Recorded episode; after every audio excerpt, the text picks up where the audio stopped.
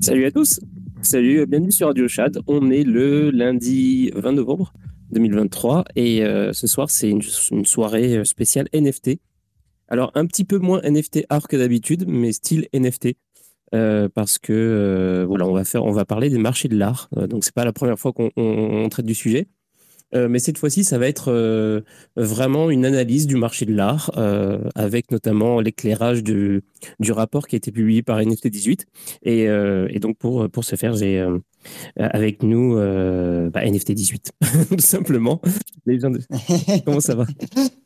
Eh bien, eh bien, très bien. Euh, derrière, c'est Gauthier, hein, le, fondateur. J'avoue, je me suis connecté avec le compte, euh, le compte officiel. Ouais, ouais, aucun problème. Mais écoute, merci beaucoup pour l'invitation. Eh bien, de rien. Et, euh, et pour m'accompagner ce soir, ben, Pierre Pose, qui, qui est à la fois chroniqueur et co-animateur, j'ai envie de dire, du lundi, et qui a fait une petite, qui a fait une petite escapade dans un château récemment. et, euh, et donc euh, qui va euh, qui va nous parler de toutes ces choses aussi en introduction, ou même peut-être aussi plus tard dans l'émission. salut Pierre, ça va? Salut, ça va et toi? Bah, Ça va, super. Tu nous as ambiancé là avec ta, ta musique d'entrée là. Ah ouais, t'as vu ça? Ouais, C'est un, truc, c'est un truc que j'ai fait. Ah, elle est cool, cool l'intro, j'avoue. Merci, merci. Très sympa. Ah, c'est euh, ouais, ah ouais, c'est ça. Excusez-moi, je suis trop, je suis trop fort. Je suis trop un artiste euh, complet. non, mais ouais, bah, je la mettrai en, en outro alors du coup. Et puis euh, ouais, et puis donc du coup, Pierre, tu m'as dit que tu m'as dit que tu as été faire un tour dans un jeu. Alors j'ai pas tout, tout, à fait compris parce que tu as fait beaucoup de choses ces derniers temps.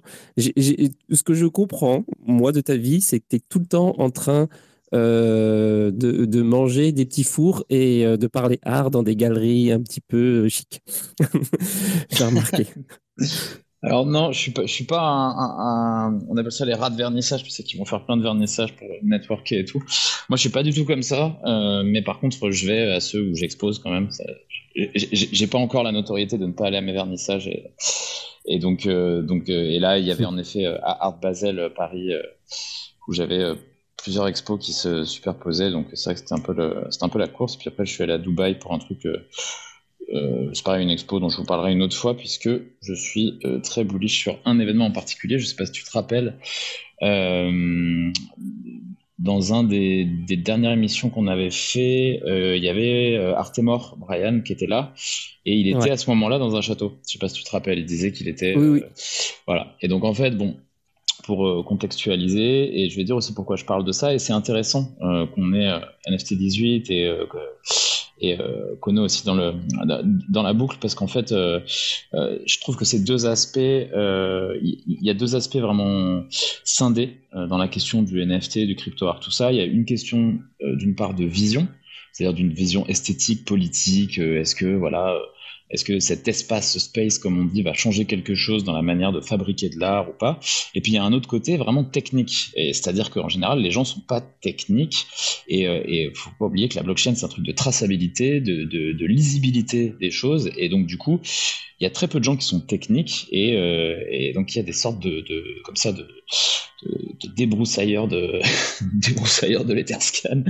Et, et, je trouve ça très intéressant que des gens viennent en fait voilà parce que c'est pas toujours facile d'aller soi-même chercher chercher les trucs. Et donc il y a des gens comme ça qui sortent de, sortent de la data et c'est vraiment très précieux. C'est vraiment quelque chose qui manque qui manque au monde de l'art traditionnel. Mais du coup là j'aimerais parler rapidement de ce qui s'est passé dans ce dans ce château et, vous inviter à à lire une, petite publication que j'ai fait sur Medium à ce sujet, euh, qui s'appelle, euh, que j'ai posté là dans le chat, euh, mais qui, s'appelle How to Craft an Art Tribe with Open Source DNA. Bon, ce titre en gros veut dire comment, entre guillemets, redessiner une tribu artistique, un mouvement artistique, j'emploie pas forcément le mot mouvement, avec l'ADN de l'open source. C'est-à-dire, j'entends par là, finalement, euh, une impulsion qui serait euh, liée un peu au début d'Internet. Euh, nous tous qui parlons là, on a des âges qui sont pas trop éloignés. On pourrait dire qu'on est un peu des Internet natifs dans, nos manières d'interagir et de voir le monde. Mais est-ce que finalement les promesses d'Internet ont été de l'Internet initial ont été comment dire respectées? Bah pas sûr, on n'est pas sur un truc de peer-to-peer, open source, machin, on est sur des apps qui rendre des services et contre nos données ou euh, notre temps de cerveau disponible. Et il est probable, la blockchain a réactualisé ce genre de promesses en se disant, bon, bah voilà, décentralisation, il y, a, une sorte d'idéologie derrière aussi. La question, c'est est-ce que cette promesse va être, euh, euh, voilà, est-ce qu'elle va être je peux, respectée, quoi, entre guillemets, dans, le futur, ou est-ce qu'au contraire, ça va, ça va faire comme Internet et que va seulement utiliser des apps, tout ça. Bref, toute petite digression. Mais du coup, moi, j'avais un truc en tant qu'artiste, c'est de se dire euh, quel est. Enfin, il y a un truc très important quand tu es artiste, c'est de trouver un peu ta famille d'artistes. Euh, c'est de te dire rassembler des gens autour de toi, que ce soit des artistes, même des penseurs ou quoi que ce soit, euh, qui pensent un peu comme toi, qui ont une même vision. Pourquoi? Parce que dans toute l'histoire de l'art, en fait, tous les mouvements ou tous les artistes qu'on connaît qui sont arrivés jusqu'à nos oreilles aujourd'hui, c'est des gens qui se sont constitués en mouvement et qui ont pu être ainsi identifiés comme des patterns dans l'histoire de l'art. Sauf que depuis euh, les années 60, donc entre guillemets, euh, depuis aussi euh, voilà l'art numérique, l'arrivée de, l'art génératif, l'arrivée de l'arrivée de plein de formes d'art, et eh ben en fait les artistes n'arrivent pas à se constituer en groupe pour 10 000 raisons que j'évoque notamment dans, dans, cet article. C'est-à-dire que là aujourd'hui par exemple j'étais au Frénois qui était qui était une des écoles que j'ai faites pour, qui est un lieu assez incroyable d'expérimentation sur l'art, la tech et, et la science et même au sein du Frénois qui resserre déjà des gens qui ont déjà une carrière un petit peu établie et qui sont censés s'intéresser un peu à des questions euh, euh, voilà, similaires, ben, même au sein du Frénois, tu mettrais des gens autour d'une table en disant euh, venez on écrit un manifeste artistique, il y aurait une bagarre quoi. Et, donc voilà, on vit aussi dans une société un peu individualiste, les artistes échappent pas à ça. mais sauf que là, dans ce château, bizarrement, euh, il y avait donc euh, pas mal de gens du monde entier euh, qui étaient plutôt des techs, avec un tropisme pour l'IA cette année, mais quand même pas mal de gens, de développeurs, de gens liés à la blockchain, des artistes, des penseurs, des poètes. Et au début, je vais, être honnête avec toi, je voulais même pas y aller parce que je me suis dit, il n'y a pas de guideline, c'est un peu, c'était le contraire d'une institution, c'était une institution. Et donc je me suis dit, en fait, non, je vais pas y aller, je vais pas perdre mon temps là-bas. Enfin comme tu dis, je, ressortais, je sortais d'une brochette temporelle de plein de choses euh, où j'étais euh, un peu fatigué. Je me suis dit, euh, ça peut être très sympa d'aller passer du temps dans un château, mais ça va pas être forcément fécond. Et en fait, j'ai regretté de ne pas y avoir passé forcément plus de temps parce qu'en fait, j'ai gagné. Enfin, ces trois dernières années, entre guillemets, où j'ai été un peu actif à essayer de rencontrer des gens intéressants, j'ai perdu beaucoup de temps à parler aux mauvais interlocuteurs. et c'était compliqué avec le bull aussi, parce qu'il y avait beaucoup de gens qui monopolisaient l'attention et qui n'étaient pas forcément bah, des gens très intéressants ou très sharp par rapport à, des questions artistiques. Et là, j'ai l'intuition d'avoir rencontré que des gens. Enfin, à chaque fois que je parlais à quelqu'un, on parlait pendant une heure, et, et j'aurais pu parler toute la journée avec lui. Et et en fait, euh, tu vois, notre discussion était coupée juste par l'envie d'aller parler à quelqu'un d'autre en se disant, mais merde, en fait, euh, le faux mot, quoi, tu vois. Et il y a des trucs très féconds qui se sont passés, donc euh, voilà. Donc je vais pas parler trop longtemps, je vous encourage à aller voir l'article. J'ai fait une sorte d'exposé non exhaustif de ce qui s'est passé là-bas et de ce que j'espère pour la suite, c'est-à-dire, c'est peut-être un peu présomptueux de parler de mouvements artistiques ou de choses comme ça, mais en tout cas, un truc qui ressemblerait un peu à de l'open source où des, des gens pourraient retrouver un peu leur famille esthétique, artistique et, euh, quelque chose qui m'a donné aussi beaucoup d'énergie. Euh, c'est-à-dire que c'est vrai qu'il y avait un truc un peu fatigant comme ça, euh, surtout en traînant un peu sur les réseaux sociaux, sur Twitter ou même, enfin voilà, c'est peu d'endorphine ces derniers temps. Et, et là, voilà, gros gros shot d'endorphine. Donc voilà, j'ai fait une sorte de cette publication avec des petits mèmes de circonstances à l'intérieur que je suis allé chercher chez des, mes mémeurs favoris, notamment sur Instagram liés à l'art. et je parle un peu du marché de l'art justement. Euh, à la fin de l'article, qui est euh, il y a des mèmes intéressants qui, qui, montrent en fait que le milieu de l'art est très précaire euh, et que c'est un système qui, par sa rétention d'informations, en fait, arrive à cacher les dusts sous le tapis, quoi. Mais entre guillemets, à part quelques acteurs monopolistiques qui, qui sont qui sont en bonne santé économique, ben, le reste tire un peu la langue et que et que voilà, c'est marrant, on parle des NFT qui vont pas bien, mais tout le monde va pas bien en ce moment. Il y a une crise mondiale, il y a des, guerres mondiales aux portes de partout, on est en post-Covid. Enfin voilà, tous les marchés se portent assez mal. Euh, le milieu de l'art euh, aussi, le milieu de l'art traditionnel, j'entends. Et, euh, donc voilà, c'est vrai qu'on tire sur, le, sur les cryptos quoi, qui sont plus volatiles, mais du coup, c'est intéressant un peu de venir défricher tout ça. Et donc, donc je vais m'arrêter ici parce que je pourrais parler beaucoup plus longtemps sur cet article ou quoi, mais si ça vous intéresse, je vous encourage à, à aller le voir. Et à mon avis, il y aura matière à reparler euh, dessus, euh, ne serait-ce que sur les différents chapitres. On pourra euh, même réinviter des invités particuliers pour parler de, différents chapitres. Mais je serais, je serais curieux maintenant de, discuter avec, avec nos invités sur des questions, sur des bah, questions de traçabilité et de, ou même d'idéologie, peu importe. Hein, mais voilà, je trouve ça intéressant d'avoir leur, leur, vision. J'ai mis ton article en ping. Ouais, super, merci. Donc, euh, euh, merci beaucoup. J'ai une question euh, pour faire un mini pont entre, entre le sujet du jour et ce que tu viens de dire. Est-ce que tu penses que le, le, fait que ce soit le, bear market qui est moins, tu sais, on soit moins dans, dans un truc un peu en ébullition où les gens n'ont pas le temps, il fallait direct vers, vers là où, ou, vers le truc le plus efficient, que ce soit dans, dans les rencontres ou euh, les discussions, etc. Est-ce que tu, tu, penses que le fait que euh, on soit dans un climat un peu plus apaisé, un peu plus euh, en mode moins avec moins d'incentives, est-ce que ça a contribué au fait que tu as eu une meilleure expérience au château? Que peut-être dans le passé Alors peut-être, mais après tous les gens qui étaient au château, c'était vraiment un peu tous des OG, tu vois, qui étaient en mode 2011-12, que ce soit des artistes ou des gens de, de, de l'écosystème, même en mode euh, les devs, tout ça. Donc si tu veux, eux, c'est des gens qui se connaissent depuis assez longtemps et qui s'offrent un temps pour, de réflexion. Euh, donc eux, ils ont un peu le. Moi, je suis arrivé beaucoup plus tardivement dans, dans, dans la crypto que, donc euh, si tu veux, j'ai eu, j'avais cette. En fait, au moment du bull, moi, j'avais une énergie que eux avaient pas forcément et étaient plus là en retrait, en regardant le truc, en mode oui, bon les gars, on est déjà fatigué de 10 ans de, de travail, on va pas, on va, on va pas s'exciter. donc oui, je pense qu'en fait, euh, je, pense qu'une des choses bien, c'est que à ce moment-là, dans le château, il n'y avait pas de, gens parasitaires, tu vois. C'est-à-dire que là, vraiment, ça a écrémé euh, entre guillemets tous les gens qui auraient pu être là pour des mauvaises raisons, euh, enfin ou pour des raisons ni artistiques ni idéologiques ou, que sais-je, tu vois. et donc du coup, bon bah ça pour ça, ouais, c'était intéressant quand même. Et d'ailleurs, tu parles, on, parle de l'art et justement j'ai euh, donc j'ai parcouru rapidement le, dossier, le dernier rapport de, NFT 18, et j'ai aussi euh, écouté euh, une petite partie, une, une moyenne partie de, de, de votre interaction avec Grégory de, de, Big Whale aujourd'hui. Et Ouais, et en fait, euh, alors bon, je, vais un petit peu dans le milieu des trucs que je voulais vous poser comme question, mais c'est pas grave. Euh, et en gros, apparemment, l'art, euh, finalement, dans le, dans le marché des NFT, c'est peu de choses. C'est pas autant que, par exemple, ce que vous qualifiez de collectible, c'est en dessous de ça.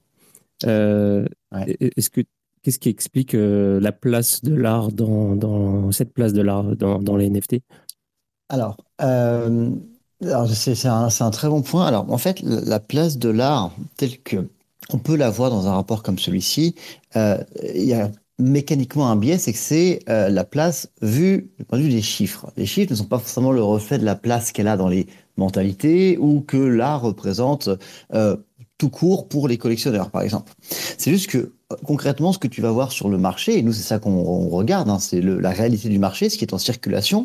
Ce qui circule, c'est mécaniquement aujourd'hui essentiellement du collectible. Pour plein de raisons évidentes, c'est que bah, c'est ce qui a quand même marqué la dernière grosse vague des NFT, pour le meilleur et pour le pire. Euh, c'est aussi des assets qui sont pour la plupart très chers, pas tous, mais tu regardes les Bored tu regardes les euh, CryptoPunk, qu'on catégorise nous dans les collectibles, ce sont des actifs qui sont à aujourd'hui euh, minimum 100 000 dollars.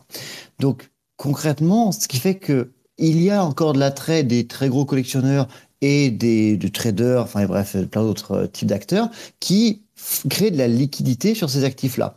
Donc bah, aujourd'hui, tu regardes le, marché des NFT, effectivement, il est euh, quasiment saturé, enfin c'est mon analyse, hein, mais il est saturé de, de collectibles. Euh, le chiffre exact, je crois que c'est, voilà, on a 80% des dollars échangés, c'est sur du collectible.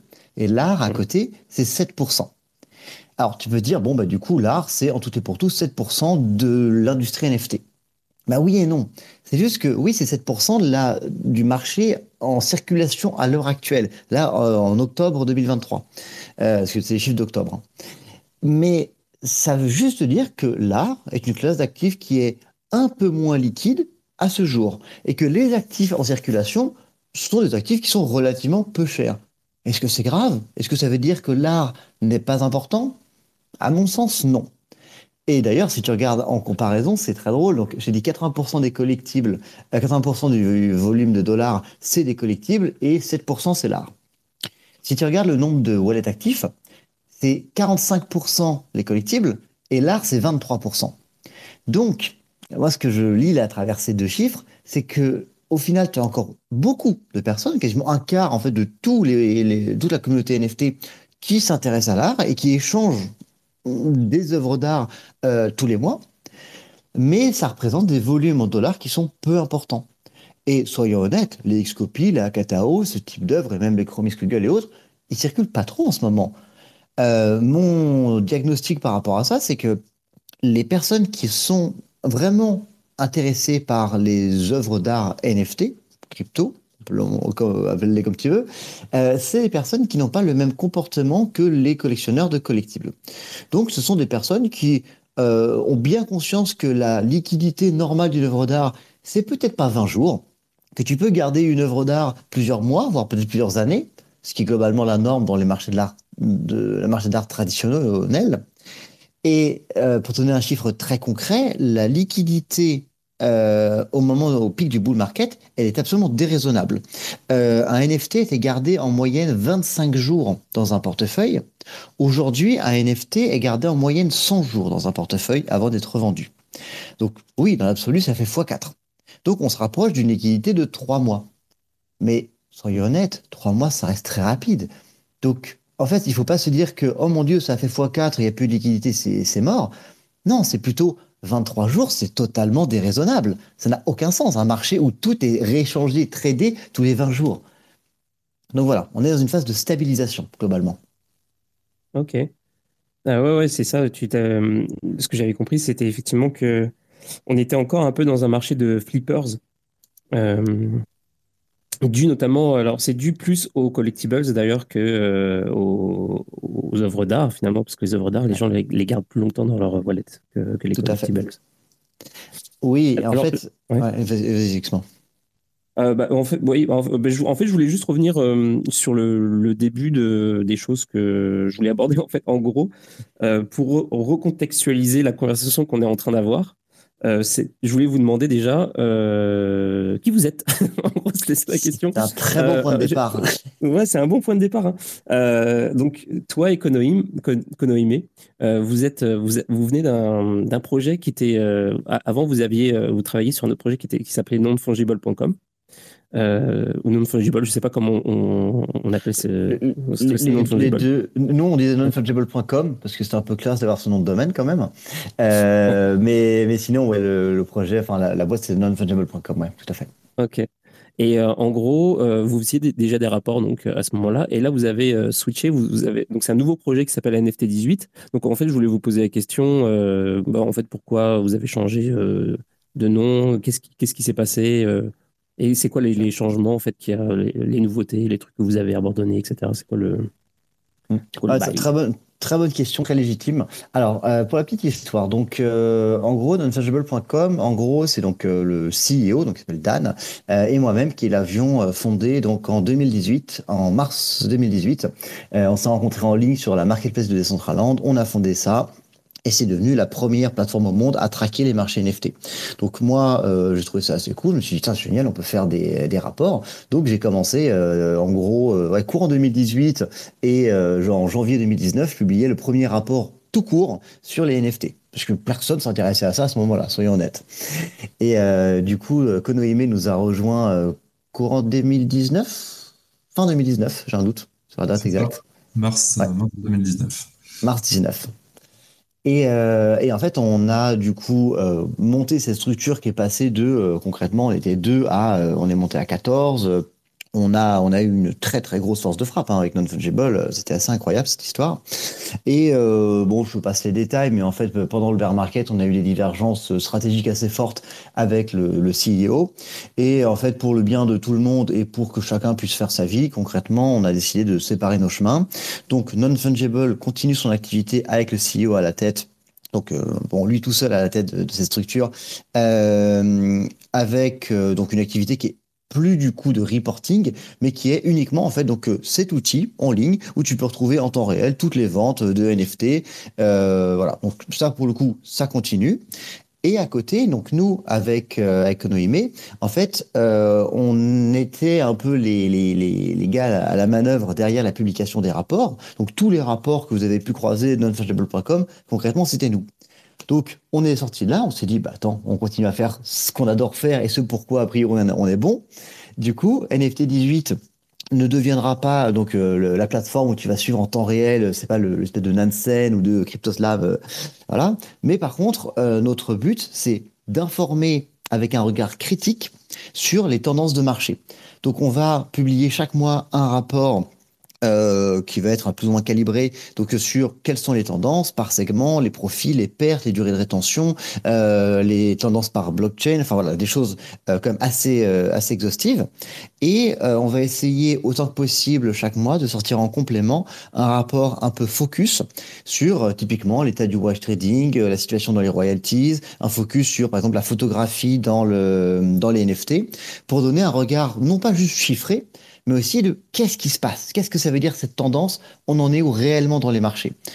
Parce que des chiffres, il y en a beaucoup, des chiffres qui veulent vraiment dire quelque chose et qui sont analysés, bah, il y en a à mon sens pas assez. Ok, ouais, bah justement, c'est ça. euh, en fait, euh, quand vous avez commencé l'émission avec, euh, avec Greg de, de Big Whale, vous, vous avez évoqué notamment un- une étude qui a été faite, euh, qui a, fait, qui a été reprise par euh, tout le monde, Le Figaro, euh, Ouais. Numérama, 01 Net, Radio France. Ouais. Ils ont tous repris une étude qui dit que c'est de Dap Gam- Gamble qui dit que 95% de, des NFT ne valent plus rien. Mm. Et, euh, et donc, euh, donc il, vous, il vous pose la question est-ce que c'est vrai ou pas? Et, euh, et donc, vous avez répondu bah, oui et non. Euh, le problème, c'est que eux, la méthodologie, en fait, c'est euh, qu'ils ont, ils ont, ils ont analysé euh, à peu près 70 000 projets. Vous, vous en analysez plus de 2 millions, genre 2,5 millions, quelque chose comme ça. C'est ça. Et, et donc, ma, ma question, c'est c'est quoi, c'est quoi le type d'outil que vous utilisez pour, pour analyser autant de, autant de projets de manière pertinente? Alors, je, je vais donner un début d'élément de réponse, mais je vais laisser Konohime sur la partie plus, euh, plus technique. Hein, c'est, c'est lui notre euh, magicien en chef derrière. Euh, mais juste pour te dire, déjà, moi, j'appellerais même pas ça une étude. Je suis désolé, hein, je, vais, je vais être extrêmement violent, mais la méthode, au-delà du dataset qu'ils utilisent, la méthode, elle est même pas discutable. Elle ne tient pas debout. Euh, Ouais. On est arrivé à dire que 95% des NFT ne valent rien. Ça veut dire que, techniquement que tu as évalué 100% des NFT. Selon quelle méthodologie et, et, enfin, concrètement, comment tu en arrives à faire à cet exercice-là? Et je prends l'exemple que je sors habituellement, c'est euh, si tu considères que parce qu'il n'y a, pas de liquidité, ça ne vaut rien, bah, s'il n'y a pas eu de vente de Picasso depuis deux ans, euh, bah, la cote de Picasso est à zéro, ça vaut plus rien. C'est exactement ce genre de cas. Ouais. Euh, après, donc sur comment nous on, on analyse et comment on traite. Donc nous aujourd'hui on s'appuie. Donc on a un data provider qui s'appelle Simple Hash, qui du coup sur lequel on s'appuie et qui travaille avec euh, pas mal de, de, de boîtes data. Euh, je travaille avec Nansen, Dapradar et d'autres. Euh, et nous donc on a notre base de données.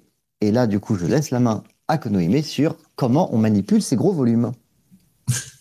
Eh ben, Est-ce que je dois vraiment présenter toute la partie technique oh, Non, juste, ouais, voilà, c'est juste la métaux, genre comment vous, comment vous, comment vous faites pour que ce soit, pour en faire quelque chose de pertinent, quoi. bah, le premier, le premier point que, en tout cas, j'ai attaqué directement, c'est le wash trading. Hein, parce que bah, pour savoir quels sont les volumes euh, légitimes, donc, euh, qui sont donc euh, bah, normaux à analyser, bah, c'est capital d'extraire d'abord ça des données. Donc, avant toute chose, bah, voilà, on, regarde la donnée qu'on a, on, l'explore, et puis bah, en fait, après, grâce à Python, notamment, que j'ai appris la suite à ma formation de data analyst, j'arrive à manipuler en fait du coup jusqu'à 24 millions euh, de lignes. Euh, avant que mon ordi plante. mais euh, bon, si mon ordi était plus puissant, je pourrais faire plus du coup. Mais en gros, voilà, c'est très basiquement, je, traite toutes les données de cette manière-là, et puis ensuite on les segmente. Donc il y a toute, toute, une partie de labellisation en fait aussi des données pour savoir à quel segment ils correspondent. est-ce que bon, bah, est-ce que c'est un collectible, est-ce que c'est de l'art, est-ce que c'est un métaverse, est-ce que c'est un pass euh, pour accéder à différents bénéfices Est-ce que c'est plus Enfin voilà, est-ce que c'est croisé avec d'autres? Donc tout ça, on, est en train de le labelliser parce que bah, c'est forcément un travail manuel à faire, ou même si on connaît quand même beaucoup de collections, euh, grâce à notre expérience, il y en a quand même bah, beaucoup qu'on connaît pas. Surtout que là en plus, on a euh, plus que Ethereum, on a maintenant aussi le l'ensemble des sidechains plus Ordinals. Donc voilà, c'est quand même assez conséquent. Donc, euh, faut, tout trier. Et euh, bah, après, voilà, on aboutit effectivement à euh, bon, bah, on sait qu'il y a tant de collections uniques, il y a tant d'acheteurs uniques, il y a tant de vendeurs uniques.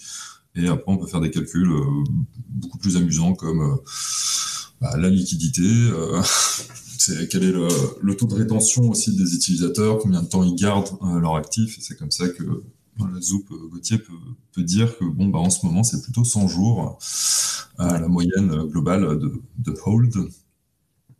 Donc, euh, il, y a, un élément que je vais juste rajouter à ce que tu as dit. Euh, nous, on a aussi un chiffre qui est assez intéressant, euh, qui nous est fourni donc, par le data provider, qui est le, la notion de spam. En fait, au-delà du wash trading, on a aussi des volumes astronomiques de NFT qui sont émis et que bah, on récupère hein, forcément dans la base de données, euh, qui sont des NFT qui n'ont jamais été sollicités par personne. Euh, donc tu as des émissions de volume de, NFT, alors surtout sur les sidechains, hein, tout ce qui est euh, Arbitrum, Optimism et autres. Euh, ou l'anecdote que je racontais tout à l'heure, c'est que sur les, les sidechains en question, nous on avait un véritable problème. Petite anecdote technique, hein, mais on s'est retrouvé avec plus d'1,5 Tera de data juste pour ces trois blockchains là on a fait, on va, calmer le jeu parce qu'on adore Optimism, mais euh, là, les volumes étaient ridicules. Vraiment, c'était aberrant. D'ailleurs, à ce sujet-là, je trouvais ça fou parce que euh, dans, euh, dans, vos, dans les chiffres que vous avez sortis, j'ai vu qu'il y avait genre énormément de collections, genre quasiment 2000 collections sur Ordinals, ce qui est autant que Ethereum native et Polygon réunis. Je trouve ça fou. Ouais, alors Ordinals, il y a, eu une, quantité de production, pas forcément de haute qualité, hein, soyons tout à fait honnêtes, euh, qui a été euh, sidérante. Alors, ça montre aussi le, succès de, du réseau et du coup la possibilité offerte par Bitcoin Ordinals. Euh, et d'ailleurs, ce que je raconte généralement, c'est que nous, comme on a ce travail manuel, donc de passer sur les collections pour les découvrir, enfin les découvrir, les qualifier du moins, euh, en fait, ça nous permet aussi d'avoir une notion la plus exhaustive possible de à quoi ressemblent les marchés NFT aujourd'hui. Qu'est-ce qui est proposé? Et quand tu passes sur Ordinals, que tu te paluches, désolé, un 600 ou 700 projets par jour, et que sur ces 700 projets, tu vois qu'il y en a 62 qui s'appellent euh, Crypto Board Ape Club euh, Doodle euh, Azuki 26, tu te dis qu'on n'a pas appris en fait. Ouais, ouais. Ouais, bah du coup, parce que c'est ça, il y a un petit peu l'idée, c'est un peu comme il y a eu un, comme si, comme si le, la débilité, c'était juste euh, déplacé vers la chaîne de Bitcoin. dis donc, je, pense qu'ils se sont dit, c'est une nouvelle audience qui n'a pas forcément vu les, les loupés qu'il y avait pu y avoir sur Ethereum. On va peut-être leur servir la même soupe, hein, ça se trouve, y, aura, il y aura un appétit. Et pour certains, crois-moi, crois-moi pas, il y a eu un appétit. Donc, il s'avère que, euh, bon, on apprend plus vite. En fait, moi, la grande conclusion que je tire de tout ça, et c'est, à mon sens, plutôt positif, c'est qu'on apprend beaucoup plus vite. Euh, la première vague d'apprentissage, elle a duré, et je te dis, crois-moi, c'était pas beau, hein, de 2018 à 2020, où on a eu des projets bon, euh, anecdotique. On a eu, au milieu de tout ça, on a quand même eu Sandbox, on a eu Sorare, on a eu Action Infinity, euh, plein de projets artistiques, évidemment, qui sont sortis. Mais, mais combien de projets qui n'avaient aucun sens? Ça a pris trois ans. Après, on a eu une énorme explosion en deux ans où on a eu des milliers de projets collectibles qui essayaient de choper les codes et qui sortaient du coup des, des projets un peu copycat. Là, Ordinals arrive. Évidemment, ces mêmes créateurs se disent, on va, on va tenter, sur un malentendu, ça passe. Ça a marché quelques mois, même pas. Donc on apprend. Heureusement, on apprend. Moi, j'ai une petite question. Euh, sur, désolé, Anto, euh, sur, le, sur les ordinals, justement, euh, parce que il, y a, il me semblait que c'était une techno. Donc, c'est pareil, j'ai écouté votre émission avec, avec Grégory. donc, en effet, l'asset on-chain et tout, c'est incroyable, bien que ça coûte très cher quand même le storage. tu vois, si tu fais de la vidéo, par exemple, c'est pas une solution à long terme pour un vidéaste qui fait des, MP4 d'un ou deux gigas, tu vois, en, délivrable. Mais bon, bref, sur, le, sur des petits assets euh, euh, ou des, petits gifs ou des choses comme ça, ça, peut jouer. En revanche, l'absence de. Alors, euh, moi, je suis pas très technique, mais l'absence de smart contract. Enfin, moi, je me rappelle au début dans le Discord et tout, on faisait des trades en peer-to-peer. Enfin, c'était une technique vraiment archaïque, quoi. C'était envoie-moi le, JPEG, je te promets que je t'envoie les bitcoins, quoi. Il y avait un, petit peu un truc comme ça. Et, et Comment vous faites, vous, pour, euh, pour traquer de la data sur Ordinals, du coup? C'est uniquement au niveau des trades et des inscriptions ou est-ce que réellement tu peux un peu voir euh, euh, Parce que je, vois très bien comment aller me balader dans Etherscan et aller voir si quelque chose est on-chain ou pas. En revanche, sur Ordinals, quand je suis sur le Ordinal Wallet là et que j'ai les blocs qui débarquent devant mes yeux, je t'avoue que c'est un petit peu plus compliqué. Est-ce que vous, au niveau de vos data, c'est aussi facile ou est-ce que c'est un autre travail? Alors, clairement, la data est pré-traitée euh, par SimpleHash. Et du coup, euh, moi, j'ai des colonnes euh, comme toutes les autres data. Donc, j'ai le nom de la collection, l'acheteur, le vendeur, le montant en fait en Satoshi. Enfin, voilà, plus plein d'autres informations sur l'inscription en question. Donc, à mon avis, ça doit provenir quand même probablement d'une API, de, je pense de Magic Eden ou, quelqu'un d'autre qui fournit en fait tout simplement toutes, ces, toutes ces informations.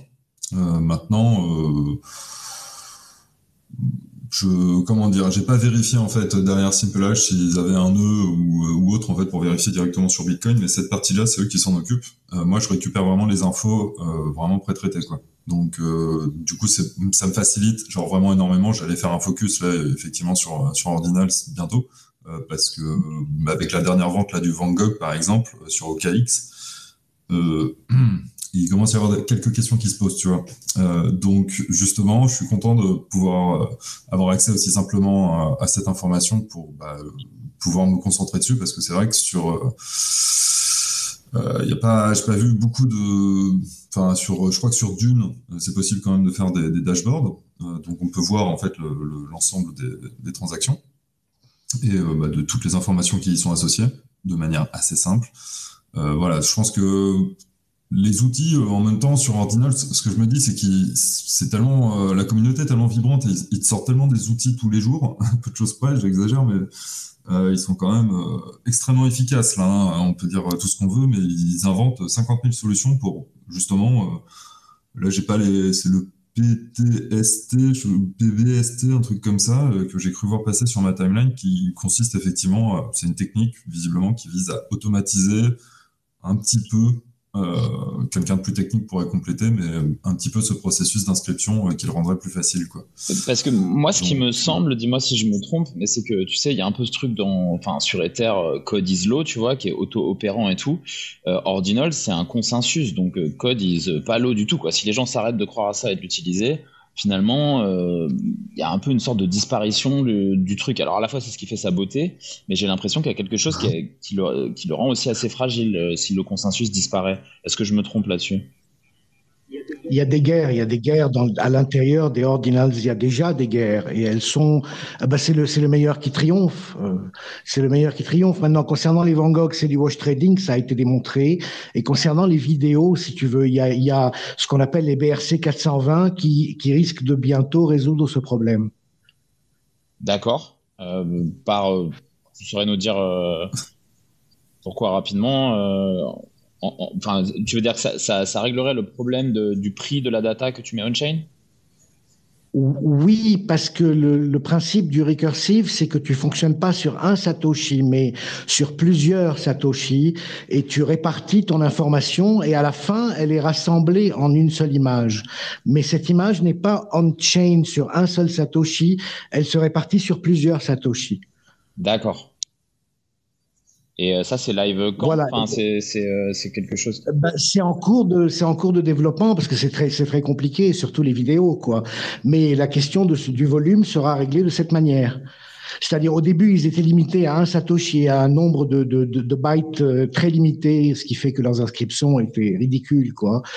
Bon, ça a évolué et, et, depuis, cette question du volume sera résolue par ce qu'on, a, ce qu'on appelle les recursive inscriptions, qui vont se répartir sur, euh, tu peux les répartir sur des milliers de Satoshi.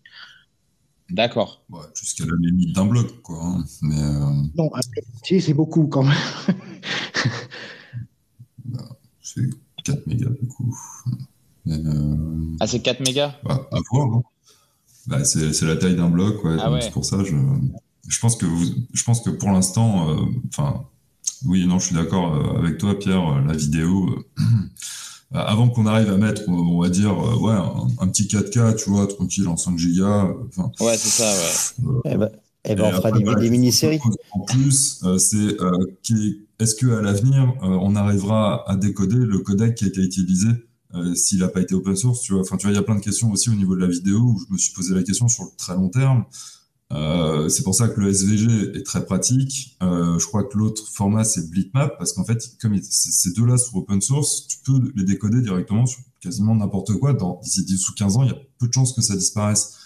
Le, le H264, j'en suis moins sûr, tu vois, par exemple. Euh, c'est-à-dire que même si techniquement sur Bitcoin on y arrive, euh, je veux dire, je, je, suis pas sûr que derrière, tout simplement, les codecs vidéo suivent. Donc, je... Oui, 5 gigas, c'est énorme, mais 5, 5 mégas, c'est déjà résolu. Tu peux chercher euh, Blix, le projet Blix, pour tout ce qui est euh, les, les, les, la musicale, par exemple, euh, c'est en cours et ce sera bientôt résolu. C'est progressif. 5 gigas, ça viendra plus tard. Je ne sais pas ce qu'ils trouveront comme solution, mais ils sont des centaines de devs et c'est des fous. Et, et, comme il a dit, euh, ils sont efficaces. Ouais, après, c'est pas le but non plus de Bitcoin d'accueillir autant de données. Hein, donc, euh... Oui, mais qui décide? Comment arrêter cette communauté de fous qui grandit?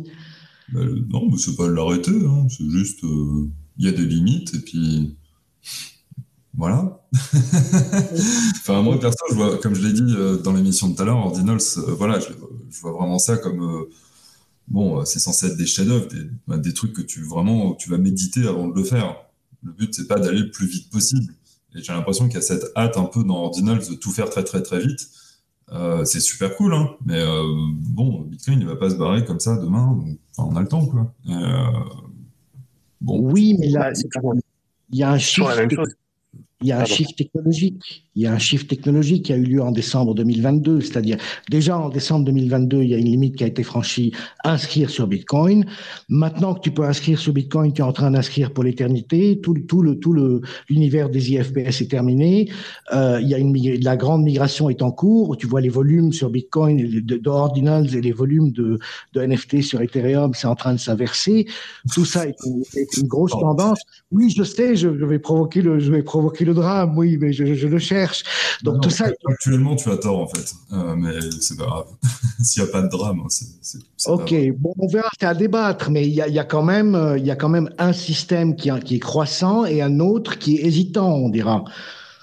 Moi, je me fais Alors, je, Ouais, juste pour revenir, euh, de toute façon, on va pas rester non plus sur, sur Ordinals euh, toute la soirée non plus, mais euh, peut-être euh, juste pour dire, pour, par rapport à cette, cet engouement, il y a, y a probablement aussi l'incentive économique qui fait que, euh, que les gens se jettent dessus, qui essaient de trouver des nouvelles, des nouvelles méthodes, etc., pour des nouvelles tech, pour, tu sais, pour mettre d'autres trucs encore différents et faire des nouvelles collections, des machins. C'est pas, c'est pas si pire. Je sais pas si c'est une bonne chose ou une mauvaise chose pour Bitcoin, mais c'est, c'est un peu, en fait, c'est la même chose que ce qu'on a vécu avant avec la hype des NFT, la hype de, la DeFi, etc. C'est que tu as une espèce de. La hype fait qu'il y a des gens qui, qui développent des trucs euh, complètement fous, et puis il y a les trois quarts qui, voire les, les euh, 4 cinquièmes euh, qui vont disparaître, ou tu vois, genre complètement. mais tu, tu vois, hum. moi, moi, je, je, trouve qu'il y a un truc ultra intéressant là-dedans, et j'ai une approche qui peut surprendre, mais qui est ultra darwiniste. C'est que tout n'est pas destiné à survivre dans tout ce qu'on est en train d'expérimenter. Euh, au moment où on a eu les sidechains qui sont apparus, euh, moi, honnêtement, aujourd'hui, entre Arbitrum, Optimism, euh, Polygon et toutes les autres, suis pas sûr que c'est toutes euh, forcément vocation à survivre. Il y en a qui vont peut-être disparaître, c'est pas grave. Et Bitcoin, je pense que honnêtement, mon sentiment, c'est que Ordinals, oui, il y a clairement une fonction qui est différente. Ça va sûrement répondre à un autre cas d'usage. Très bien. Mais au final, je pense que euh, on parle de l'écosystème NFT comme si c'était une espèce d'ensemble unique. Euh, euh, voilà, non, en fait, pas du tout. Déjà, on le voit aujourd'hui, il y a des segments, il y a des sous-sous-communautés Déjà, on a bon, entre l'art, les collectibles, les métaverses, c'est des mondes qui n'ont rien à voir. Mais je pense même qu'au au sein de l'art, euh, tu vas avoir demain potentiellement une chaîne qui va être dédiée à la photographie, admettons, euh, une qui va être dédiée que à la musique, parce que les volumes, euh, les, les, les possibilités techniques vont permettre ça, et parce qu'il y aura eu une innovation incroyable sur cette chaîne-là qui permettra ce type d'interaction. Alors ça, à mon avis, on va voir des standards techniques par. Euh, ça justement, c'est très intéressant comme remarque. Euh, et à la lumière de ce que tu viens de dire, moi, je, suis assez d'accord avec toi, mais je rajouterais même, il va y avoir des chaînes différentes pour des cas d'usage comme ça, de potentiellement. Si il, s'avère que ça, ça doit devenir un standard, euh, tu vois, je sais pas dans l'art ou dans la musique ou que sais-je. Il est fort probable, quand même, je, je dirais 90%, que toutes ces chaînes soient très centralisées. Parce que, en fait, euh, tu vois, et qu'on revienne à des trucs de labels, de galeries, de, musées, en fait. Euh, et donc, du coup, euh, enfin, ça déjà, j'aimerais bien votre avis là-dessus. Est-ce qu'on peut faire un truc, euh, enfin, je vois pas comment il pourrait y avoir une massive adoption avec les barrières techniques actuelles de, de, blockchain très décentralisées.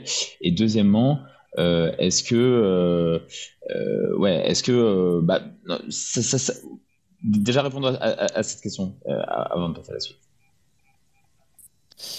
Euh, alors, je vais avoir un élément de réponse. Je ne sais pas si je vais répondre à toute ta question, mais euh, pour moi, la principale barrière, c'est l'expérience des bridges. En fait, quand tu passes de l'une à l'autre et autres, c'est un enfer. Toute personne qui a expérimenté ça une fois dans sa vie se dit que c'est vraiment pas pour les, pour les néophytes. Mais tu vois, je pense que aujourd'hui encore, on a un regard qui est beaucoup, beaucoup trop cristallisé sur la tech. On a euh, une espèce de, focus sur ce mot, sur cette notion de NFT. On a une, une sémantique NFT qui a complètement euh, gelé l'écosystème. On se dit parce que c'est NFT, en gros, ça a de la valeur, et parce que euh, c'est une blockchain, il faut que les gens aillent sur cette blockchain ou celle-là. Dans l'absolu, ma vision, c'est que dans allez, 3 ans, 5 ans peut-être, on parlera plus de blockchain, on parlera même plus de NFT et les gens sauront même pas forcément ce qui se passe en ce moment. Enfin, ce, pas ce qui passe en ce moment, mais que c'est un NFT qu'ils vont acheter ou sur quelle blockchain ils sont. Euh, certains, un peu plus techniques que d'autres, le sauront. Tout comme aujourd'hui, quand tu vas sur euh, tel ou tel site, tu sais que c'est tel standard qu'ils utilisent, qu'ils ont tel cloud ou que concrètement c'est fiable parce que je ne sais quoi. Mais pour le commun des mortels, quand ils vont sur Facebook ou Instagram, ils ne se posent aucune question. Ils vont dessus, ça marche et c'est très bien. Euh, demain, quand tu achèteras ton ticket pour aller voir ACDC, euh, s'il tourne encore, euh, non, non, bref, quand tu achèteras ton ticket euh, pour aller à un concert et il s'avérera que ce sera un NFT et en plus, tu es sûr que c'est pas un faux, il y a une traçabilité, le mec qui te le vend, il le vend au bon prix, enfin bref, tout ça, la question, le mot NFT, à mon sens, disparaîtra. Alors, mais la réalité et l'usage, non. Alors, je suis tout à fait d'accord avec toi là-dessus. Ça s'applique à énormément de cas de massive adoption. En revanche, sur un cas très pratique euh, qui est celui de l'art, où on est dans des prix déraisonnables par rapport à, à l'usage potentiel, ou même si on peut considérer qu'il n'y a pas forcément d'usage, euh, le, le, simple fait de s'intéresser à la... Enfin, je ne vois pas comment, sans s'intéresser à la technique, on peut acheter un JPEG cher, tu vois C'est-à-dire qu'il faut avoir intégré... Euh, euh, ben, euh, la rareté potentielle ou, le, ou, cette, cette, puissance de traçabilité euh, pour pouvoir acheter un, un, un asset cher. Parce que moi par exemple tu vois je, suis vidéaste et je fais des vidéos que je vais vendre à des à des particuliers ou des musées sous des éditions comme des comme des tu vois comme des photos quoi comme des tirages photos et le moment où tu passes la clé USB avec un petit papier avec marqué dessus je vous promets que c'est l'exemplaire 225 certifié par slash galerie ou Pierre Pose ou machin bah, le moment il est awkward tu vois. Et donc du coup le NFT il vient répondre à cette question en disant non, il y a plus de, c'est plus gênant. Là, c'est vraiment, c'est même plus tangible limite qu'un dessin ou qu'une peinture. mais si tu enlèves la technique de ça, c'est-à-dire que tous les gens qui sont qui sont des no coiners entre guillemets ne comprennent rien à ça. Et euh, tu vois, et, et, vont pas passer le pas de la collection. Euh, ce, qui, est intéressant, c'est que ça crée des nouveaux collectionneurs et potentiellement aussi des internet natifs. Enfin voilà. Qu'est-ce que qu'est-ce que vous pensez de ça? Alors, du coup, ouais, tu as, bien centré le sujet. Pour moi, il y a, j'ai deux niveaux de réponse. Le premier, c'est que euh, moi, je suis pas convaincu hein, que euh, la, tech soit absolument indispensable, la compréhension de la technologie soit indispensable euh, pour mm, profiter euh, d'une œuvre NFT ou pour l'acheter ou pour investir des sommes folles dedans. Euh, je prends un exemple très concret. Euh, alors là, je vous laisse me, dire si je me trompe. Hein, je suis probablement moins, euh, je verse moins dans le monde artistique traditionnel que vous, mais je pense que tu as énormément de personnes qui vont acheter des monnaies, des chagals, et ce que tu veux, sans forcément savoir à quel point cet artiste-là, ce peintre, a révolutionné, ou à quel point la technique utilisée sur cette œuvre-là était vraiment aussi importante que ça. Mais ah, j'ai un chagall quand même, c'est chouette. Et je pense qu'au fond, de plus en plus, tu vas avoir une, dimension où tu vas acheter du Scopy ou du Akatao ou du Pascal Boyard ou autre, parce que en fait, tu veux juste une œuvre de cet artiste-là, parce que tu sais qu'il est connu, parce que tous tes amis du dernier vernissage t'en ont parlé, et que toi, t'en as pas, c'est la honte. Bref. Donc ça, c'est mon premier niveau de réponse. Et le deuxième, c'est que malgré tout, tu vas quand même avoir une partie de la population qui va s'intéresser aux enjeux techniques globaux, et en fait, ils vont avoir une notion. On va entendez, balbutier des termes techniques, mais la, la réalité profonde qui aujourd'hui est euh, où est le, où est stocké l'asset sur sur IPFS, quelle est la stabilité, la, la viabilité long terme, ça passe au-dessus de la tête de énormément de gens. Et je pense que les collectionneurs, je ne vois pas les collectionneurs faire cet effort de se renseigner à ce niveau-là sur la technique. Donc je pense qu'on va rester sur des une vague compréhension. Donc la vraie question. Est-ce que c'est grave donc la vraie question, pardon, c'est ça serait est-ce que le NFT va devenir un standard de trade d'œuvres d'art puisque c'est ce qui nous intéresse ici ou pas? Et au final, même si ça devient un standard, finalement, j'ai pas l'impression que la décentralisation soit un sujet puisque en fait, euh, euh, voilà. Je, veux dire, il y aura des tiers de confiance, mais qui euh, sont, si c'est les mêmes tiers de confiance traditionnels, bah, j'ai jamais vu un gros jeu vidéo arnaquer des gens sur des skins qu'ils avaient ou, enfin voilà. Donc je sais pas ce que tu penses de ça. Faut peut-être décaler. Faut peut-être décaler. Vas-y, vas-y, LFT. Euh, tu peux m'appeler Gauthier. je, suis avec le compte officiel, désolé. Euh, non, en fait, ce que je voulais dire, c'est que euh, oui, tu, as cette notion. En fait, ce que tu décris est tristement vrai. C'est que oui, effectivement, aujourd'hui, on voit pas trop de jeux vidéo en train de scammer et de voler d'un coup tous les skins et de partir avec la caisse. Oui, c'est vrai que sur un triple A, tu vois pas ça. Donc, au, final, oui, est-ce que concrètement, on arrive, est-ce que du coup, la, blockchain est indispensable pour certifier parce qu'au final, un bon tiers de confiance bien solide, bon, ça fait le taf. Euh, oui, dans la plupart des cas, dans la plupart des cas, pas tous. Et en fait, c'est là où cette éducation, moi, j'ai envie qu'elle ait les lieux, j'ai envie que les gens comprennent réellement euh, ce que ça veut dire d'avoir un asset réellement on-chain et quelle partie est off-chain et si jamais le serveur tombe, bah, le fait que tu perds concrètement euh, bah, tout. Oui, cette éducation, elle doit arriver petit à petit. Mais je pense que ça va prendre énormément de temps. Euh, faut peut-être décaler euh, un peu pour essayer de voir un exemple par rapport au marché de l'art ou au ticketing. Euh, je prends l'exemple du marché du vin. Moi, je ne conçois pas que dans dix ans, euh, le marché du vin soit indépendant des NFT. Il est entièrement NFTisé de, de A à Z. Les gens ne sauront pas ce qu'ils manipulent, mais ils achèteront leurs bouteilles par, par ticketing en quelque sorte. Et bon, ça prendra dix ans, mais c'est inéluctable, c'est inévitable. Euh, c'est pour pour des raisons de, de, simplification, si tu veux, de vitesse, de d'efficacité, etc. Donc tout le marché du vin va être NFTisé. Il n'y a pas une bouteille qui n'aura pas son NFT. Ça t'empêchera pas d'acheter la bouteille physique, mais, tu, mais la plupart du temps, tu achèteras d'abord le NFT de la bouteille. Oui, oui, comme dans le luxe, euh, avec les sacs Hermès ou que sais-je. Mais là, du coup, on est sur des euh, assets euh, déjà pas numériques, donc totalement off-chain. Et donc, il peut y avoir.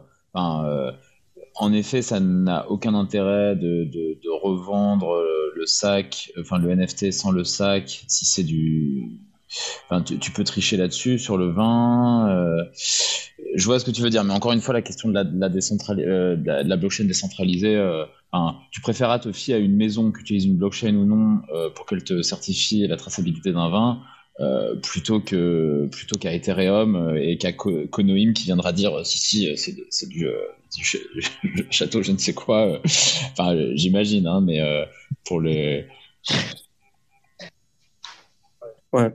Mais par exemple, euh, euh, c'est vrai qu'aujourd'hui, c'est dur de s'imaginer ça dans le sens où euh, quand, quand, on s'imagine faire du, du commerce de real world asset, par exemple n'importe quoi, on, peut, on, on, on s'imagine qu'il faut, il faut gérer la logistique à la fois du, du truc virtuel, donc le NFT, et la logistique du truc physique et que comme c'est deux choses séparées, qu'il faut trouver des moyens de faire de sorte que ce soit pas séparé, ou si c'est séparé, il faut. Enfin, tu sais, c'est un, un, délire. On a, on a du mal encore à, à bien manager ce truc-là, alors que que j'imagine que ce que veut dire Fanny Spica, c'est euh, c'est un système où en fait tout est automatique, où en fait tu t'as pas vraiment d'emprise sur le sur le sur le l'objet euh, virtuel, c'est-à-dire qu'en gros tu reçois, tu payes avec ton ton wallet euh, pour avoir ta bouteille, et en fait l'équivalent du NFT de la bouteille va aussi dans ton wallet, un truc du genre, pour, pour assurer la traçabilité, j'imagine, de la bouteille, un truc du genre. Mais ça, c'est carrément autre chose que, euh, que, que, que, finalement euh, l'idée de collectionner euh, soi-même euh, une œuvre d'art ou, ou, avoir un NFT de jeu vidéo. On est proche de on est proche de la supply chain, on est proche du Morpheus Project, on est, on est proche de l'immobilier aussi qui, qui va passer par le NFT. Euh. Donc le, domaine du NFT qui commence dans l'art va, va devenir euh, une, espèce de chose énorme où on se souviendra avec nostalgie de l'époque où, bon, euh, on échangeait des collectibles, mais je, mais je crois que le, le, le principe, enfin, j'y connais pas beaucoup grand-chose, mais je crois que le principe technologique est en train de migrer à, à grands pas, quoi. Alors, euh, bah, je, me permets de rebondir là-dessus parce que euh, aussi pour euh, revenir un peu dans, le, débat initial et puis aussi autour du, du rapport de NFT 18, il y a une catégorie, c'est justement la catégorie des collectibles. Est-ce que vous pouvez dire ce que, à quoi ça correspond? Parce que moi j'ai du mal euh, en fait, pour j'espère que c'est pas une question bête parce que j'ai vraiment du mal à, cerner en fait cette, cette, euh, euh, catégorie puisque je mets éventuellement trop de trucs qui ont rien à voir dedans. Par exemple, les jeux vidéo, comme ça peut être aussi des œuvres d'art et tout. Comment on, arrive à, à délimiter une catégorie pareille? Eh ben c'est non, c'est pas du tout une question idiote. Hein. Ça a toujours été un des énormes défis euh, qu'on a dès qu'on crée un rapport comme ça. Euh, je te prends quelques exemples très simples. CryptoPunk, c'est de l'art ou c'est un collectible? Donc il y a d'énormes débats. Euh, nous du coup, on a mis au point une espèce de, cahier des charges de qu'est-ce qu'un collectible? Donc dans ce cahier des charges, il y a pas mal de critères, notamment la volumétrie, la proposition de valeur, ce qui a été réellement délivré, l'esthétique, et de la même manière, donc, du coup, évidemment, la, frontière, c'est, à mon sens, plus avec l'art, art collectible. Il y a plein de choses qui disent, regardez, on est, on est de l'art. Bon, en fait, concrètement, c'est un copycat de Bored Ape. Mais euh, du coup, nous, on se retrouve avec plein de choses qui annoncent être de l'art. Et d'ailleurs, sur OpenSea, tu catégorises un peu comme tu veux. Hein, donc, si tu veux dire que ton projet est de l'art, euh, tu peux. Donc, nous, en fait, donc, on a ce cahier des charges. Donc la volumétrie, concrètement, euh, si c'est euh, un, chiffre un peu rond, type les 10 000, les 5 555 ou autre, bon, déjà, tu as l'indicateur qui va plutôt vers le collectible. Euh, ensuite, la proposition de valeur, si c'est faire partie d'un club ou d'un Discord ou être membre de la communauté, collectible quasiment, enfin complètement. Et des fois, tu as des cas plus particuliers, et un des cas les plus entre deux, vraiment zone grise à mon sens, c'est les Kings and Queens de Akatao. C'est des artistes connu, reconnu. Euh, il y a une vraie valeur artistique dans ce qu'ils ont produit. Par contre, ça a tous les codes du collectible. La volumétrie, euh, le, fait que tous les personnages se ressemblent, le fait que tu aies des variantes. Donc ça, typiquement, c'est le projet qui est pile entre les deux. On pourrait débattre pendant des heures de ce que oui ou non c'est de l'art. Eux-mêmes reconnaissent que s'ils ont sorti un projet collectible, donc c'est très délicat. Mais euh, oui, c'est un long débat. Ouais, ouais, il y a plein d'artistes qui se sont emparés. De, enfin, il y a plein d'artistes. Il y a Finiliar aussi, euh, de Ed Forniels, euh, qui, se, qui se sont servis du collectible comme un médium, quoi. C'est euh, c'est euh, c'est marrant de voir que il y a eu des hacks dans les hacks.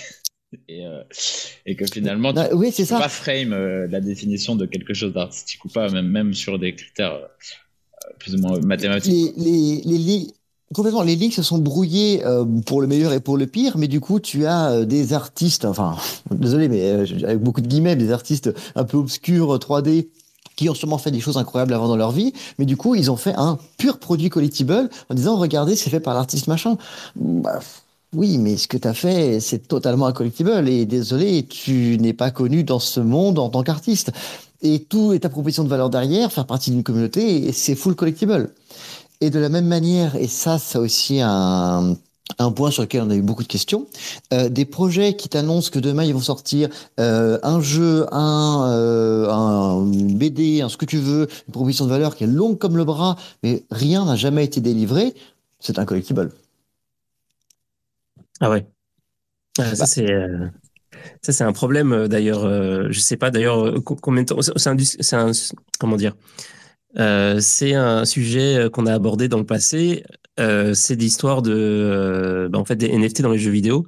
Effectivement, jusqu'à jusqu'à présent, ça a toujours été la collection d'abord et le jeu après. est-ce que ce truc va changer? D'ailleurs, est-ce que vous avez vous avez fait une petite analyse de de ce domaine-là, de cette catégorie des jeux vidéo? Est-ce que vous pensez comment vous voyez ce marché-là évoluer dans le futur? Vas-y, Colin. Ouais, bah, en fait, pour l'instant, c'est. Euh, comment dire Il y a de plus en plus de jeux, de projets collectibles qui deviennent des jeux vidéo. Euh, mais la collection Genesis, en général, euh, reste, à mon avis, restera un collectible. À moins que ça devienne un avatar dans le jeu. et dans ce cas-là, bah, ça évoluera.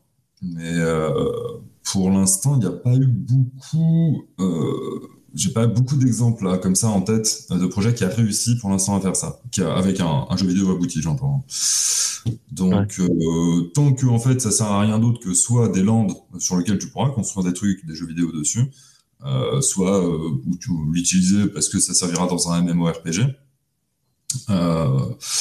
c'est pour ça qu'on a commencé à réfléchir à des sous-catégories parce que en fait tout classer en des grands segments je pense que c'est quand même essentiel qu'ils peuvent englober. Après, par contre, et là, c'est ce qu'on est en train de voir, des mélanges en fait entre plusieurs genres, euh, que ça soit avec les art collectibles ou euh, bon bah là, euh, une sorte de métaverse jeu vidéo. Bon, bah, communément pour moi, c'est un MMO, mais on va finir par le voir arriver. Enfin, je pense que ça, c'est sûr. Après, bon, pour les actifs qui sont dans les jeux vidéo, bah moi, je les classerais, enfin, tu vois, genre une arme, un équipement, des trucs comme ça. Euh, pour moi, ça sera dans l'ordre du jeu vidéo, pas vraiment des collectibles, mais ça, ça sera équipement, tu vois, par exemple. Il y a deux exemples sur euh, Ordinals euh, de ça. Un exemple qui réussit pas et un exemple qui réussit. Mais même quand ça marche pas, la, collection fonctionne. Par exemple, Space Pepe, il prépare un jeu, etc. Le jeu ne viendra jamais, à mon avis. Pourtant, il y a des sweeps réguliers et, la collection fonctionne comme une collection normale. D'un autre côté, il y a Bitmap. C'est le type qui a numéroté les 800 000 blocs de Bitcoin et qui les a vendus comme des territoires, euh, le dot bitmap. Donc tu achètes un numéro, je sais pas, le 153 252 dot bitmap, et tu possèdes toutes les transactions qu'il y a à l'intérieur. Tu peux parcelliser ces transactions. Le nombre de wallets de la sandbox est écrasé. Euh, je ne sais pas s'ils atteindront le market cap de la sandbox, parce que s'ils atteignent le market cap de la sandbox, c'est chaque bitmap correspondra à 0.1 bitcoin. Mais le problème, c'est, bon, alors ils vont construire un metaverse dessus, ok?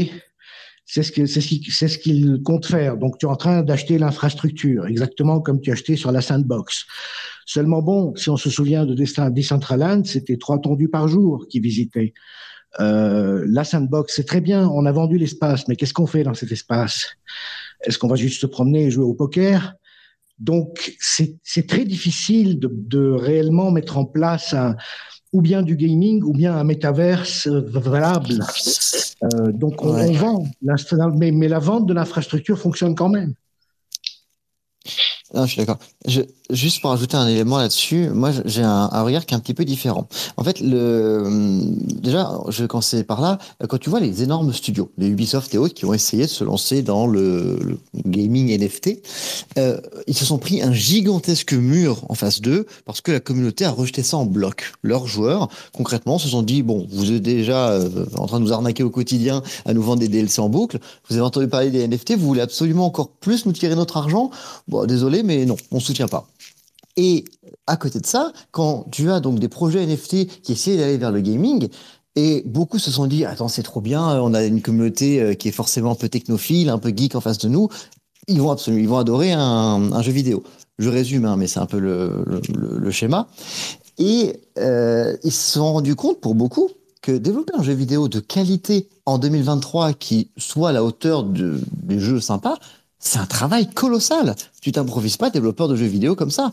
Donc, euh, en fait, on s'est retrouvé avec un monde du jeu vidéo qui a essayé de revenir vers les NFT qui s'est qui s'est fait complètement stopper, et d'un autre côté, des projets NFT, euh, bon, certains avec des gros moyens, qui essaient d'aller vers le jeu vidéo, mais ils se rendent compte que ça prend un temps colossal, que ça demande des expertises et plein de choses. Donc, typiquement, alors je ne connaissais pas les projets qui ont été cités là, mais je pense qu'un Yuga est potentiellement capable de sortir un jeu euh, digne de ce nom. Ils ont la force de frappe, ils ont les sous. Voilà, on verra. Mm. Moi aussi, je pensais vraiment que, que ça pouvait venir éventuellement de là. Euh, surtout, euh, Yuga Labs, ils ont montré beaucoup de force à un moment donné. Ils étaient, euh, ils ont surpris beaucoup de monde avec leurs événements, le truc avec leur, le, tous les trucs qu'ils ont fait dans le métaverse avec le, la compagnie qui s'était spécialisée là-dedans, je sais plus le nom. Et, et en fait, avec le bear market, le bear market a tout emporté. ça, il y a tout qui, c'est, euh, qui a fade out et on n'entend plus du tout parler de, de tous ces projets.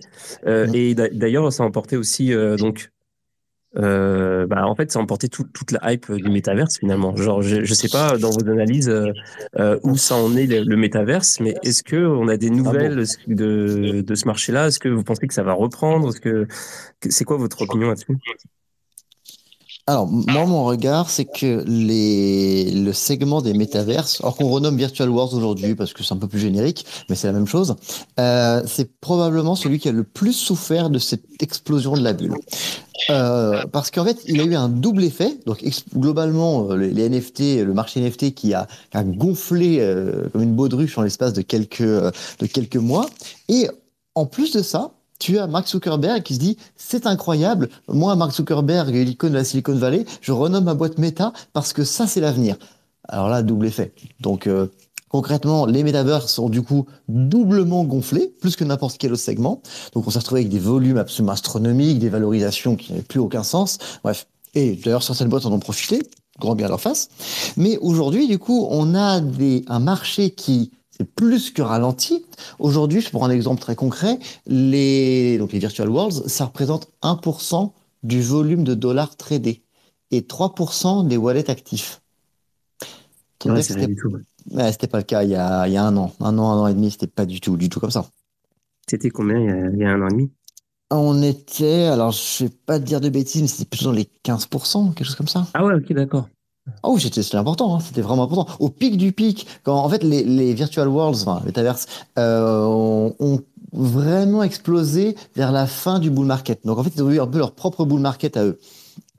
Mais par contre, euh, au moment où, et d'ailleurs les médias ont joué un rôle colossal là-dedans, euh, quand tous les médias ont commencé à pointer du doigt que ça marchait pas, que personne ne rentrait dans ces métaverses, bah, les chiffres que vous donniez, hein, c'est vrai que sur Decentraland, bon bah il y a pas grand monde, c'est vrai que c'est pas très beau non plus. Enfin bref, du coup, tout ça, et surtout qui ont commencé à taper sur Mark Zuckerberg, qui avait renommé sa boîte et qui était allé all-in dans le métaverse. Et ben non, on n'est pas prêt. Et l'exemple le plus concret que j'ai, c'est, désolé, ma propre expérience quand j'ai acheté ma première parcelle de, de, dans Decentraland en février 2018, euh, en, en peer-to-peer, j'envoie des sous, j'espère que quelqu'un m'envoie la parcelle, il me l'a envoyé, c'était gentil. Et euh, au bout de bah, six mois, un an, deux ans, je me dis bah en fait, euh, il se passe pas grand chose. Puis quand ils ont sorti la, la bêta, j'ai vu que c'était que c'était pas beau en fait par rapport au standard actuel. C'est quand même pas incroyable. Donc bah, j'ai fini par revendre en 2020. Pour me dire que je regrettais après, mais tout le monde a réalisé en fait ce qui c'était que c'était pas aussi ouf qu'il n'y paraît. Ouais, et puis il y, a le, il y a un problème supplémentaire dans le métaverse auquel moi j'ai été confronté bah, avec euh, CryptoVoxel, euh, c'est que euh, comment dire, j'avais acheté aussi des terrains sur CryptoVoxel et euh, à l'époque il y avait pas vraiment, il y avait pas encore deal. Donc c'était, tu avais le, le, territoire principal, c'était un énorme carré qui s'appelle Origine et avec tous les terrains de, de, base. Et en fait, voilà, c'était censé être comme ça. Et je crois même qu'à l'époque, le donc euh, je crois qu'il s'appelle Ben, euh, ben, le, ben. Ouais, qui, le mec qui, qui, qui, gère ce projet-là, il, il avait dit qu'il y avait il, avait pas à avoir de, de nouveaux territoires et, euh, et, et cette prophétie ne s'est jamais réalisée. En fait, il a commencé à avoir, je pense, besoin d'argent et il s'est mis à, à à créer des îles euh, avec euh, plein de parcelles. Et euh, évidemment, les gens en ont eu marre. Alors, en plus du fait que le, les conditions du marché n'étaient pas genre au top, les gens ont commencé à faire comme bah ouais, mais alors attendons, parce que s'ils commencent à, moi j'ai acheté mon terrain tant de tant d'Ethereum, maintenant s'ils commencent à créer des, des terrains euh, euh, un peu partout, ça ça vaut plus rien. Donc ça a commencé à vendre en masse. Et en fait, le, le, le prix des terrains s'est écroulé littéralement. Euh, mais maintenant il y a plein d'îles, etc. Donc donc c'est décentralisé, mais pas trop, quoi.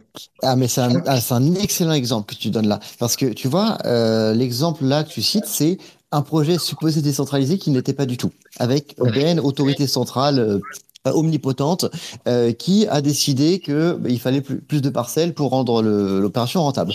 Bon, mais je prends un autre exemple. J'ai absolument rien contre eux, mais quand tu regardes euh, dans The Sandbox, concrètement, c'est une société donc euh, bon, ils sont pas cotés en bourse, mais ils ont énormément de partenariats avec énormément de marques et de célébrités à travers le monde.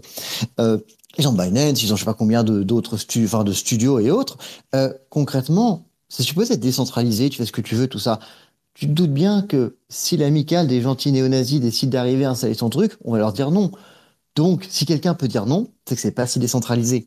Parce qu'ils ne peuvent pas se permettre d'avoir des contenus un petit peu discutables.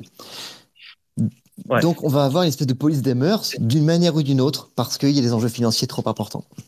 Alors, le projet Bitmap, justement, est comme la sandbox, mais il est entièrement décentralisé. Il n'y a pas de boss, il n'y a pas de, il n'y a pas de, enfin, c'est, voilà, c'est juste une mint, c'était un free mint complet.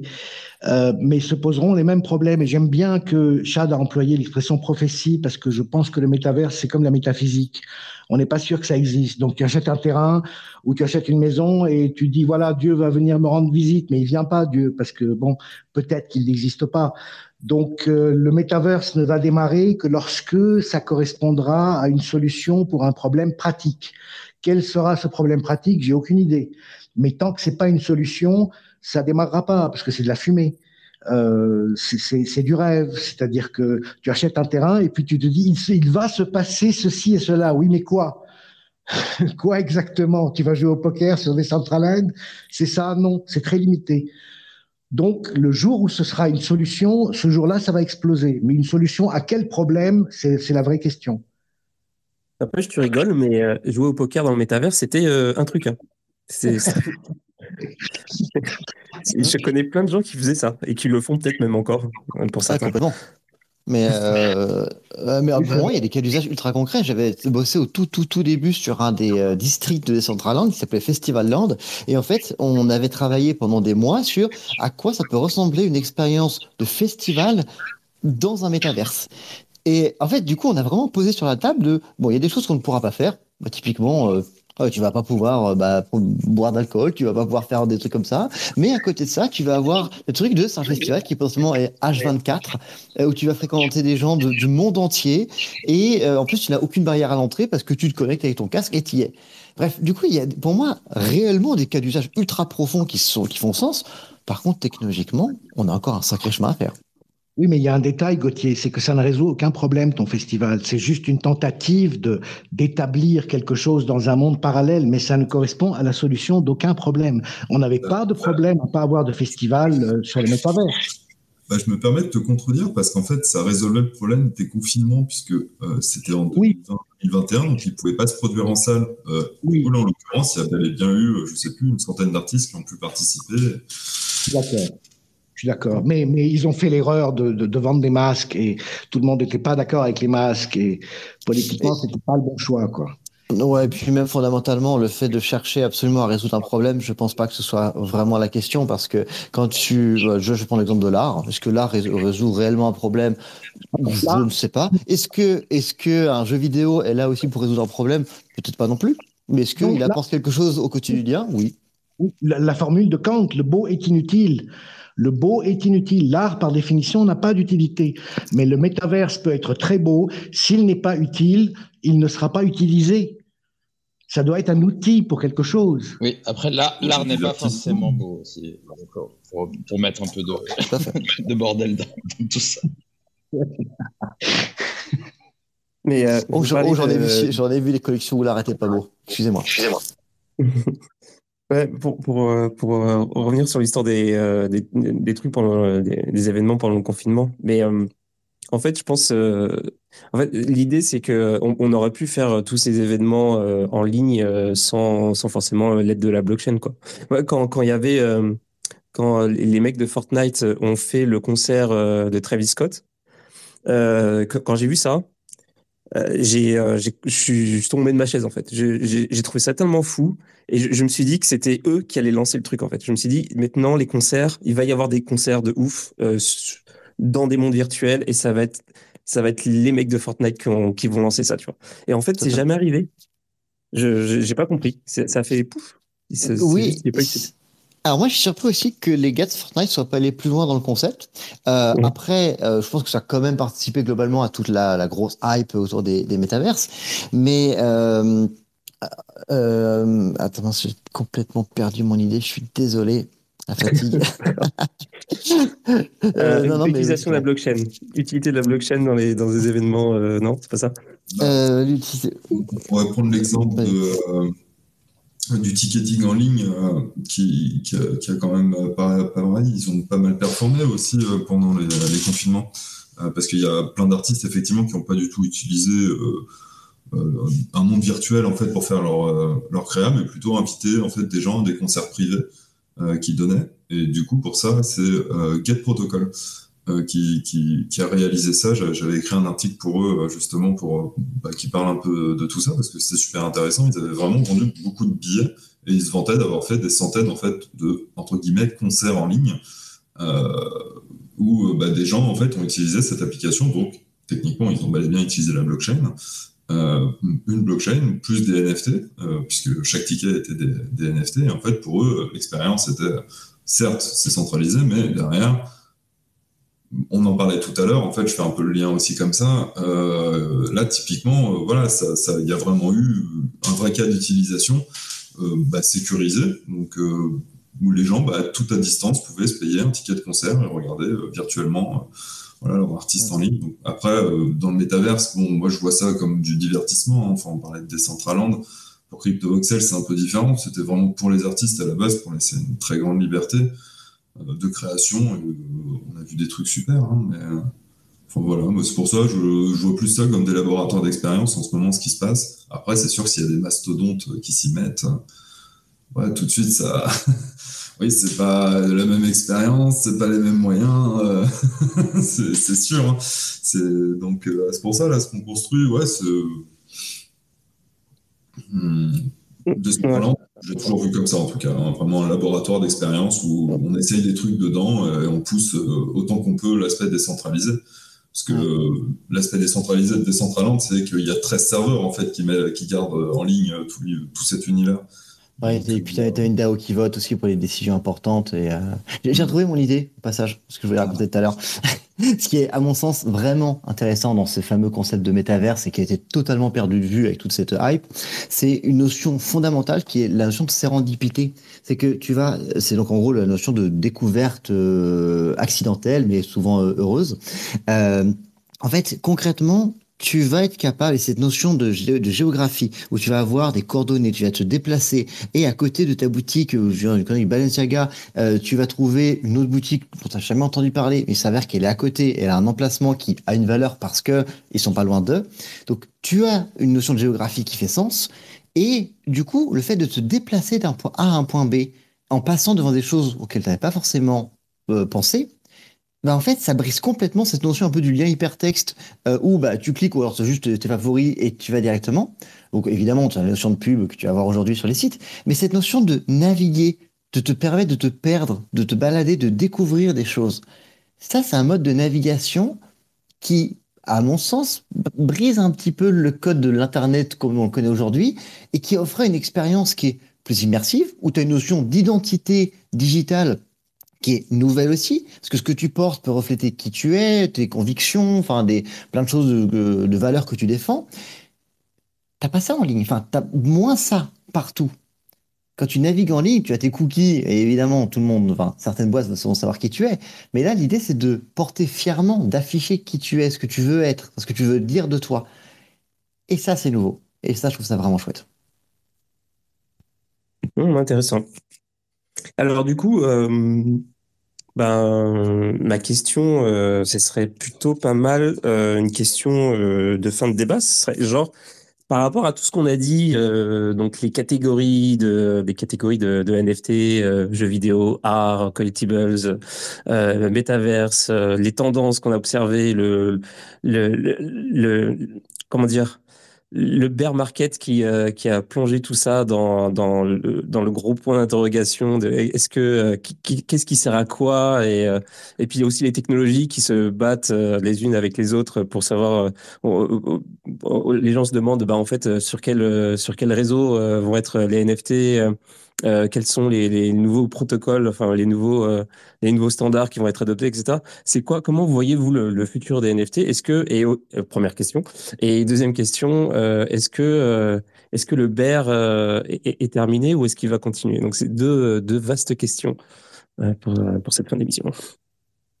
Effectivement, tu as encore une heure pour traiter les deux questions bah, Autant de temps que, que vous pouvez, en fait. Hein. Non, non, mais t'inquiète pas. Euh, alors, moi, mon, mon regard là-dessus, c'est que les, euh, le, le, marché va continuer à évoluer drastiquement. Euh, Aujourd'hui, comme on disait, les collectibles, ça représente encore 80% euh, du volume de dollars échangés. Mais les collectibles représentent également trois quarts des dollars perdus en trading. Autrement dit, on continue à, trader beaucoup de, collectibles et on continue à perdre énormément d'argent euh, à, trader du collectible. Et je pense sincèrement qu'il y a une place pour les collectibles dans l'industrie NFT, mais une place qui doit revenir à son bon niveau. Et je pense que c'est plus ou moins la place qu'ont les collectibles dans notre société et les marchés aujourd'hui. Il y en a. Il y a plein de collections de plein de choses. Et il y a, des vrais collectionneurs, il y a des gens qui vont collectionner des trucs divers et variés. Aucun problème, ça a toujours existé. Ça ne représente pas 80% du marché. Donc, je pense que petit à petit, les collectibles vont continuer à, à mon sens, pas forcément perdre de la vitesse, mais euh, les autres segments vont grossir progressivement. Euh, J'ai beaucoup de fois dans le segment des utilities, donc derrière on a euh, tout ce qui est domain name, tout ce qui est identité en ligne, ticketing, membership et plein d'autres choses diverses et variées. Euh, mais du coup, ce segment qui est totalement sous-estimé, sous-évalué parce qu'il est complexe, parce qu'il y a plein de cas d'usage, parce qu'il faut se renseigner, parce que c'est moins bling-bling aussi que les collectibles, je pense que ce type de segment et l'art et le jeu vidéo, évidemment, sont amenés à se développer considérablement dans les prochaines, dans les prochaines années. Euh, donc, la deuxième question, est-ce qu'on a, oui ou non, euh, fini ce bear market? On a des indicateurs qui nous laissent penser que oui. On a des indicateurs qui nous font dire que potentiellement, on a touché le fond, on, s'est stabilisé au fond, un long moment quand même, et que maintenant, on a possibilité de repartir à la hausse. Là, c'est des indicateurs sur des périodes relativement courtes. Là, on parle de seulement deux mois. Mais on a un, nombre de wallets qui a augmenté de 15%, un nombre de ventes de 17%, euh, un volume de dollars qui, lui, se stabilise globalement à 350 millions par mois. Donc, tout ça ensemble nous fait dire que peut-être, et ce serait, historiquement, ça veut dire quand même quelque chose de très fort, peut-être que les NFT ont atteint leur vrai, s'ils en ont un, prix de marché. Peut-être qu'un CryptoPunk ou qu'un Bored Ape vaut réellement plus ou moins sa cote du jour.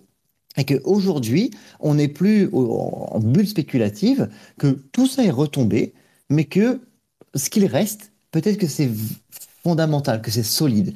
Et que oui, pour une raison ou une autre, je ne vais pas l'expliquer, il y a des JPEG de singes qui valent ce prix-là. Parce qu'ils représentent quelque chose dans notre société aujourd'hui. Voilà. Donc oui, la tendance est plutôt bonne. Je pense qu'on a plus... Le marché semble avoir appris de ses erreurs de manière générale. Euh, la prochaine vague, je ne sais pas quand elle arrivera, mais je pense qu'elle sera beaucoup plus saine que ce qu'on a connu. Elle sera probablement beaucoup moins bling-bling. On n'aura probablement pas la même couverture médiatique euh, qu'il y a un an et demi, deux ans. Mais par contre, on va construire non pas pour les 12 prochains mois, mais pour les 12 prochaines années. Ok. Euh, euh, il y a Antoine qui a, qui a demandé juste quand tu as commencé à parler, il a, demandé la parole. Salut Antoine. Salut. Salut. Euh, moi, je pense que en effet, on a peut-être fait un point bas, mais qu'il n'y aura pas forcément de reprise haussière, on va dire, tant qu'il n'y a pas des nouveaux usages qui apparaissent, parce que là, pour l'instant, ça tourne un petit peu en rond. On a bon, les PFP, les choses comme ça qui étaient, certes, euh, c'était marrant au début. Euh, les punks, c'était les premiers, c'était intéressant, mais euh, après, il y a tout l'aspect art qui peut continuer. Mais tant qu'on n'a pas de nouveaux cas d'usage, ça va avoir du mal à attirer des nouvelles personnes. Et un truc que je verrais bien, c'est notamment avec le gaming, ça a été repoussé au début. Et je pense que les gens, ils viendront pas tant que ça s'appelle toujours NFT.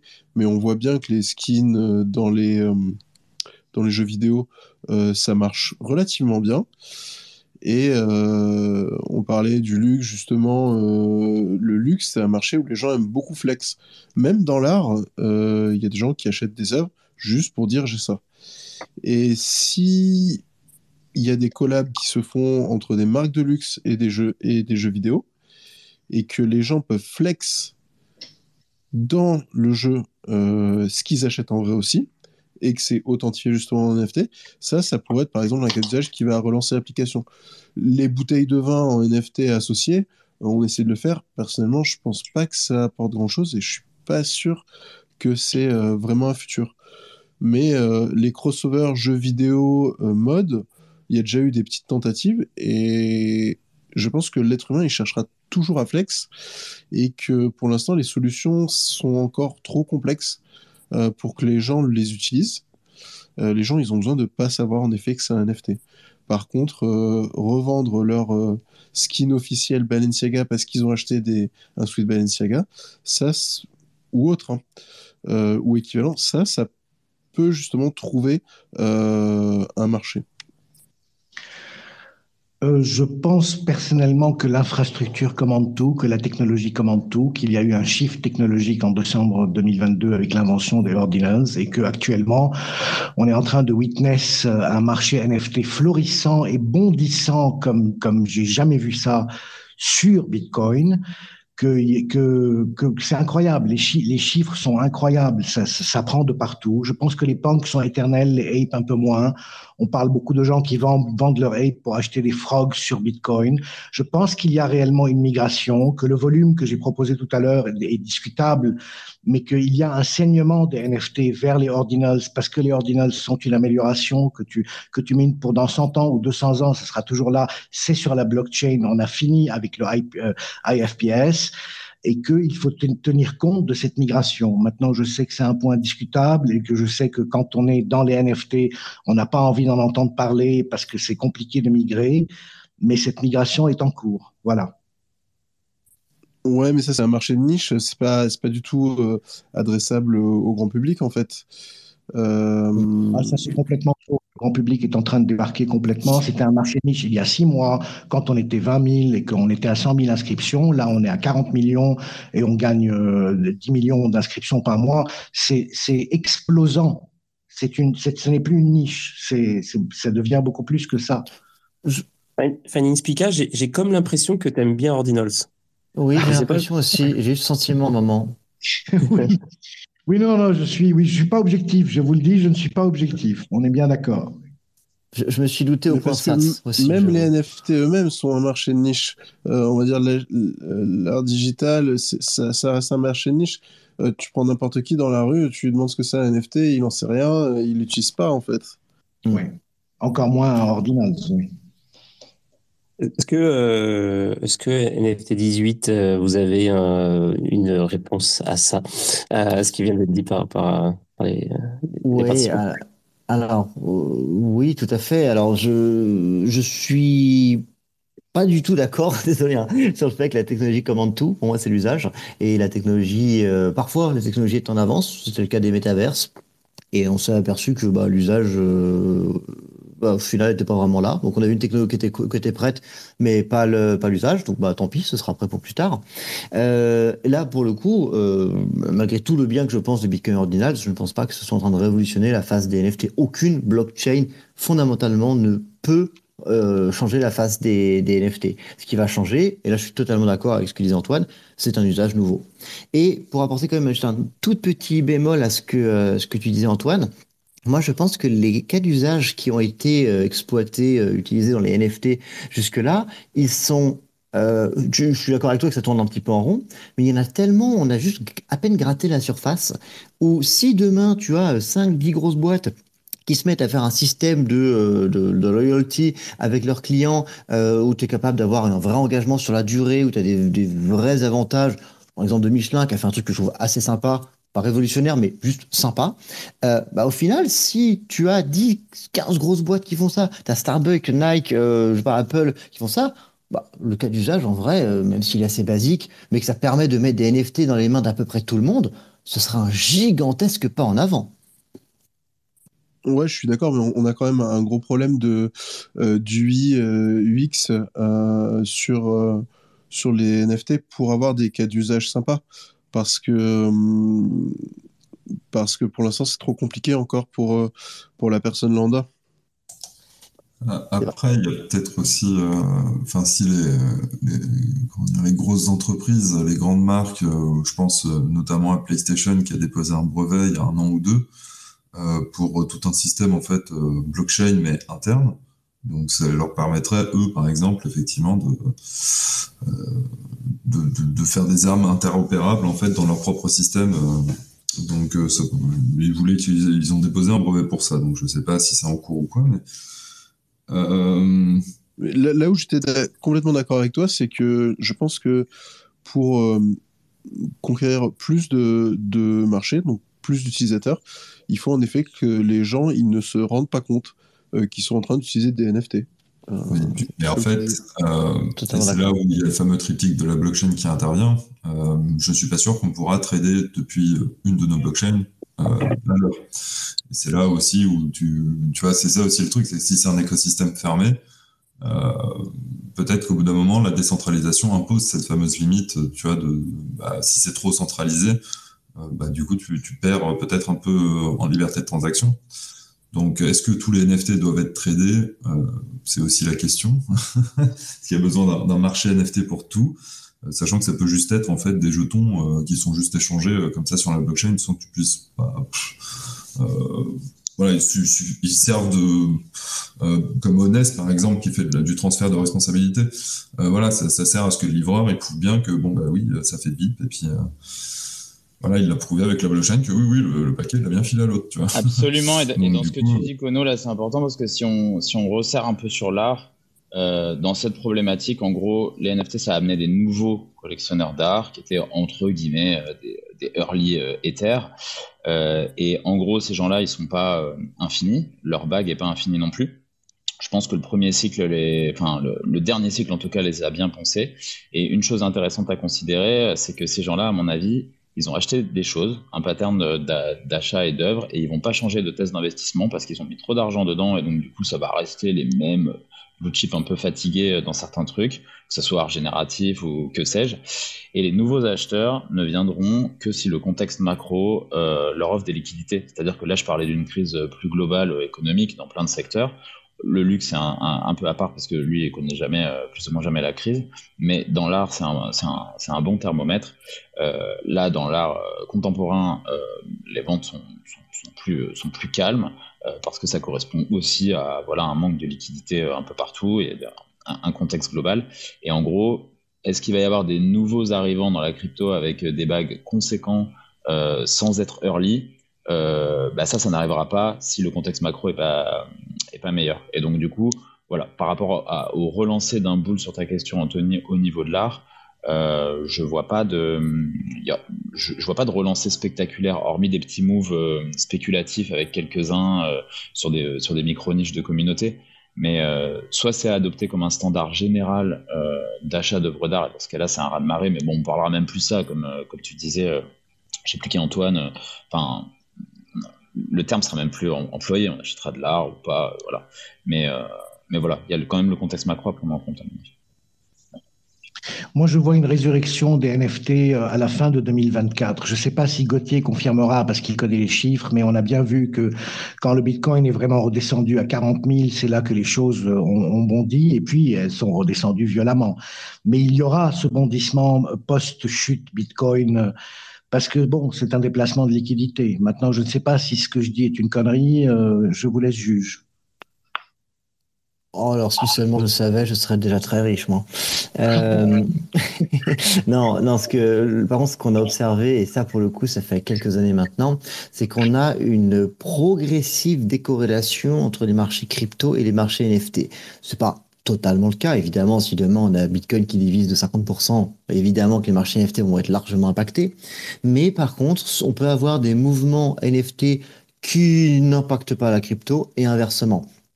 Donc euh, moi, personnellement, j'ai un petit doute sur ce qui se passera réellement comme impact sur les marchés NFT au halving, euh, prochain halving Bitcoin. Je ne sais pas, je suis curieux, j'ai mes popcorn. Bon, bah en tout cas, euh, alors moi je sais toujours, je voulais rebondir sur un tout petit truc, mais ça, ça ferait une autre. Enfin, je sais pas si c'est nécessaire de, de, de, rallonger ça. Mais je vais quand même en parler parce que j'ai trop envie. Non, mais en fait, c'est juste que je voulais rebondir rapidement sur le truc d'Antoine euh, qui, qui parlait de, euh, de lui et de l'UX. Euh, je trouvais ça vraiment pertinent parce que ça m'a fait penser à l'expérience que j'avais eue. C'était au NFT Paris, je crois, et il y avait un concert, enfin il y avait une soirée à un moment donné, et, et en fait il fallait se servir d'une application dans laquelle on avait un ticket en NFT qui était, je crois, le NFT de la conférence, un truc du genre, je me souviens même plus, tellement c'était le bordel. Et euh, c'était excessivement compliqué pour, euh, pour avoir le, pour retrieve le ticket, le mettre dans... Et c'était, pourtant, ils avaient fait des efforts parce que c'était pas une, une application qui était euh, dédiée à l'événement, c'était une application un peu plus généraliste qui avait intégré le truc du NFT, ça, si, mes souvenirs sont bons. Donc il y avait quand même un effort de mainstream, mainstreamisation de, du truc, mais malgré tout, euh, c'est jamais une c'est jamais une application dans laquelle je suis revenu. Ça m'a vraiment fait penser à l'expérience que que tu as quand euh, on te on t'envoie un, NFT sur euh, euh sur un, un, un, layer 2 que que tu utilises jamais, que tu vas dans ton MetaMask, tu fais un switch, tu reçois le NFT puis tu le retrouves jamais de toute façon parce que, tu sais plus genre quelle adresse, quel machin. Euh, tu vois, c'était vraiment la même expérience. On est encore loin du truc, tu vois.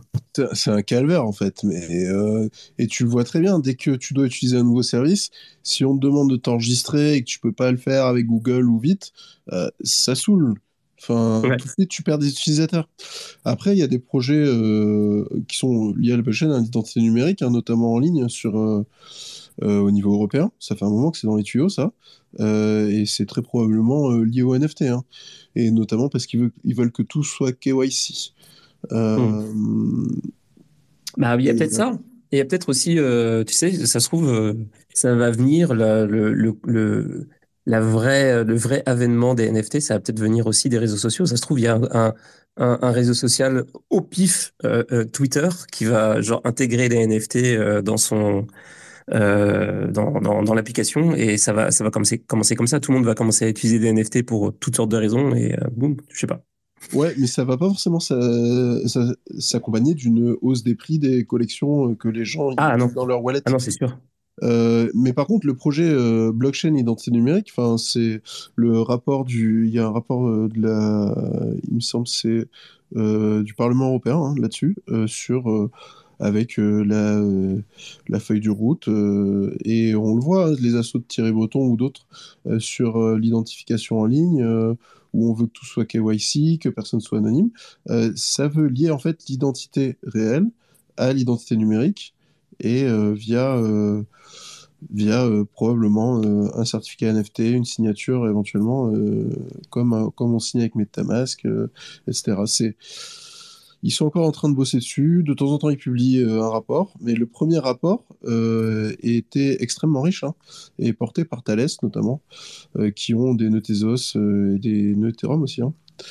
Donc ça, c'est une des applications mainstream qui risque d'arriver. Les gens ne sauront pas que c'est un NFT. Mmh, ok.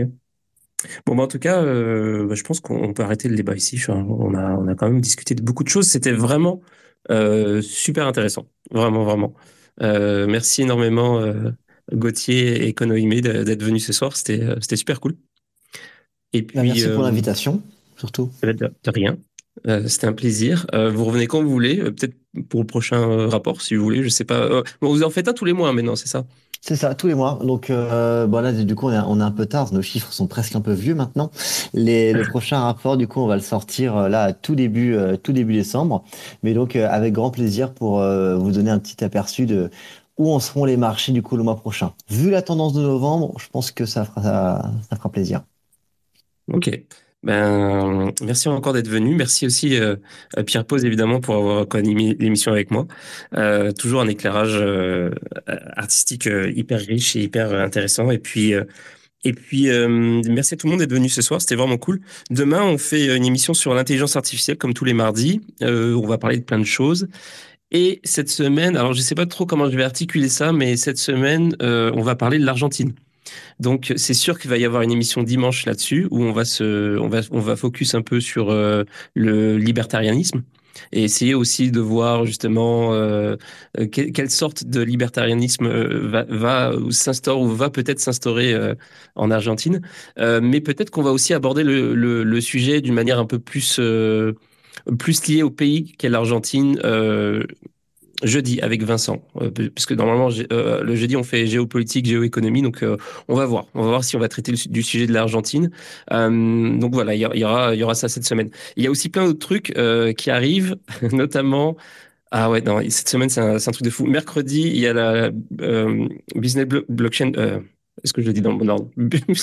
La Business Blockchain School qui va, qui va, qui sera là. Donc plusieurs personnes qui, qui représentent euh, qui les représentent, qui vont, euh, qui seront là dans l'émission. On va parler de, on va parler de, de ce qu'ils font, et puis euh, on va faire une annonce conjointe. Et aussi, euh, il y a le retour du chat battle, donc euh, un événement qui avait eu lieu au NFT Biarritz euh, en début d'année et qui sera de retour l'année prochaine, enfin dans deux mois, genre, dans un autre événement. Et donc, je vais faire l'annonce demain. Donc, il va se passer plein de trucs. Donc, restez à l'écoute. Voilà. Merci encore à tous d'être venus. Et puis, on se dit rendez-vous euh, bah, demain 22h. Merci beaucoup. Et de rien. Et on se quitte en musique.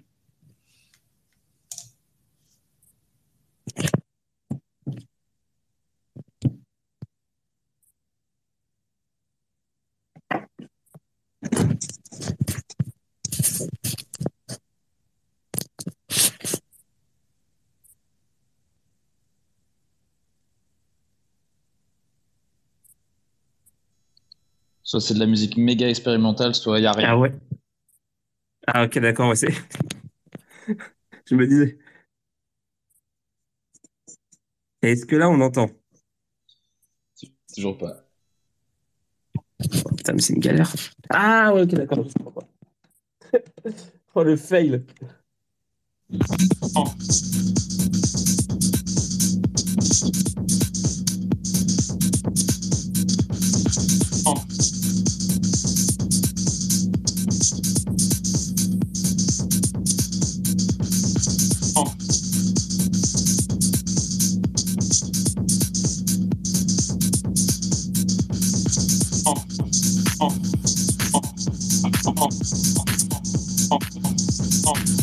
Oh.